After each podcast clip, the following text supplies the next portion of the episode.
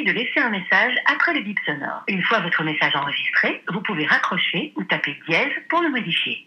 Hello, c'est moi, tu vas bien? Oui, oui, oui, oui, oui, oui. Bon, ah, ok, j'ai compris, hein, je sais, j'ai encore disparu et ça ne sert à rien de me trouver des excuses. Néanmoins, euh, faut que je te dise quelque chose. Ces trois dernières semaines, mon corps a complètement craqué. À bout moralement et physiquement, il m'a littéralement dit merde et m'a puni de pas l'écouter. En fait, je pensais que c'était du pipeau, ce genre de choses, tu vois, que les gens exagéraient tout le temps et puis bon, bah, un matin tu te lèves et t'arrives plus à tenir debout. Ce qui s'est passé il y a trois semaines. Euh, lundi 29, j'ai ouvert les yeux et je tanguais dans mon lit. Je te jure, j'aurais été au milieu de l'Atlantique sur une barque. En fait, c'était pareil. Hein. Trop de boulot, trop de sujets perso et la fin du deuxième trimestre de mon MBA ont eu raison de moi. La combinaison de la fatigue, du stress, de mon rythme de vie à 200 à l'heure ont fait carrément chuter ma tension. Alors, on est d'accord, hein, c'est pas grave en soi, il y a pire. Mais avec ces vertiges à m'en tenir au mur et aux parois de la douche, je te laisse imaginer la scène, euh, bah, c'est le seul moyen qu'a trouvé mon corps pour me dire que je déconnais. Alors, j'ai pas envie d'appeler ça un burn-out parce que c'est pas un terme à prendre à la légère, mais plutôt du surmenage. Surmenage au boulot parce que les dossiers s'accumulent, les échéances approchent, les effectifs se décomposent, et ben le manque de soutien ben, est clairement démotivant. Hein. Surmenage de la fin de trimestre où tu dois finaliser tous tes devoirs, passer tes derniers tests, te pencher sur des nouvelles matières et le rendu imminent de ton mémoire. Et surmenage perso parce que je le sais, hein, je sais pas me poser. Je prévois toujours des week-ends, des sorties, du temps pour les autres en oubliant que du temps pour moi est aussi nécessaire et que j'ai pas à culpabiliser de ne rien faire, de ne pas voir tel ami ou de ne pas faire telle activité. Ces dernières semaines, j'ai aussi laissé pas mal de sujets toxiques prendre trop de place dans ma vie et c'est pas nouveau, mais bon, euh, cogiter ça fatigue plus que ça fait du bien, hein, au cas où tu le savais pas. Du coup, voilà ce qui s'est passé. Mon corps m'a dit merde et comprendre que ça n'allait pas m'a fait me poser pas mal de questions. Euh, est-ce que mon boulot vaut le coup que j'en néglige ma santé? Ben sûrement pas. Est-ce que mon MB est ma priorité? Ben certainement oui parce que je suis trop près du but pour le compromettre. Et est-ce qu'il faudrait que je me ressente sur ce que je veux vraiment moi dans la vie plutôt que de me dissiper et de perdre de l'énergie?